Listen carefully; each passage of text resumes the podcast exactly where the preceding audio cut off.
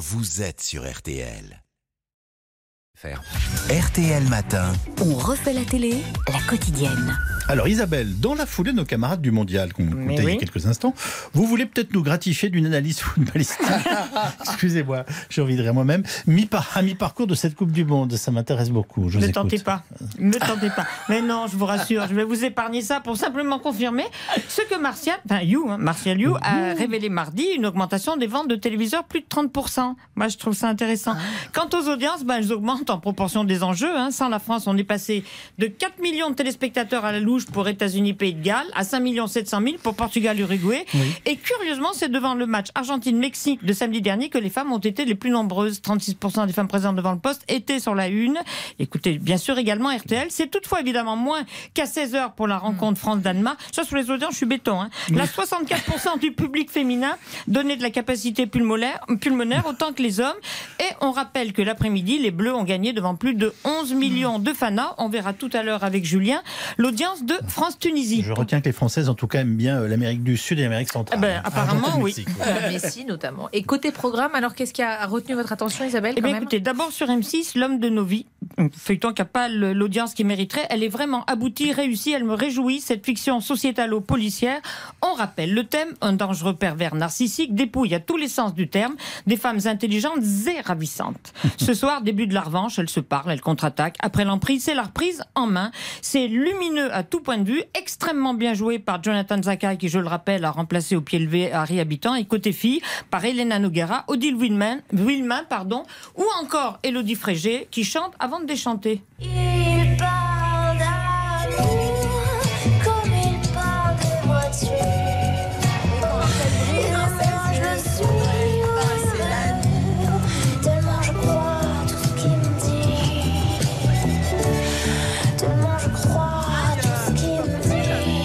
Enfin, notez sur la 2 dans Envoyé spécial un incroyable sujet étonnant, détonnant, dérangeant sur les idoles. C'est le nom qu'on donne aux jeunes filles japonaises, danseuses, chanteuses, mi-lolita, mi-manga au pays de Candy, dont le rôle est de rencontrer contre argent leurs adorateurs pour faire des photos, bien sûr à l'intention des réseaux, et discuter avec eux, une minute 10 euros, 50 minutes 110 euros. Bah, elle est d'abord Nyoji, 63 ans, mariée, trois enfants, complètement accro à Mizuki, 22 ans. Quand le photographe est amoureux, il fait des jolies photos.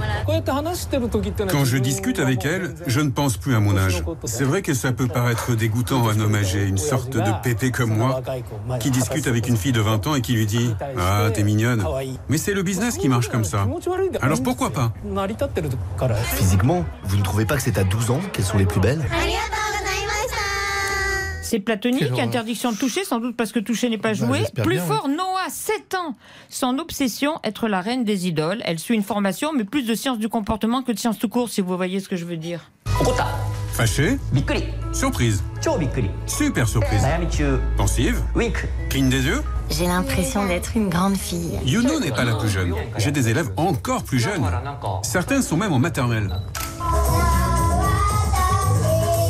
Tu es toute belle.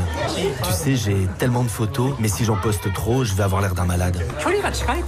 Et ce que j'aime, c'est qu'elles sont imparfaites, incomplètes. Merci. Au revoir. À la prochaine. Avant, je suivais les lycéennes. Ça fait dix jours que je suis les petites. J'en ai découvert une qui est super mignonne. C'est terrifiant. C'est Terrifiant. terrifiant, c'est affreux. La suite d'un envoyé spécial, comme ça me dépasse, je passe. Mais franchement, 24 minutes, pas une inutile, hein, c'est terrible. Bon, bah écoutez-nous.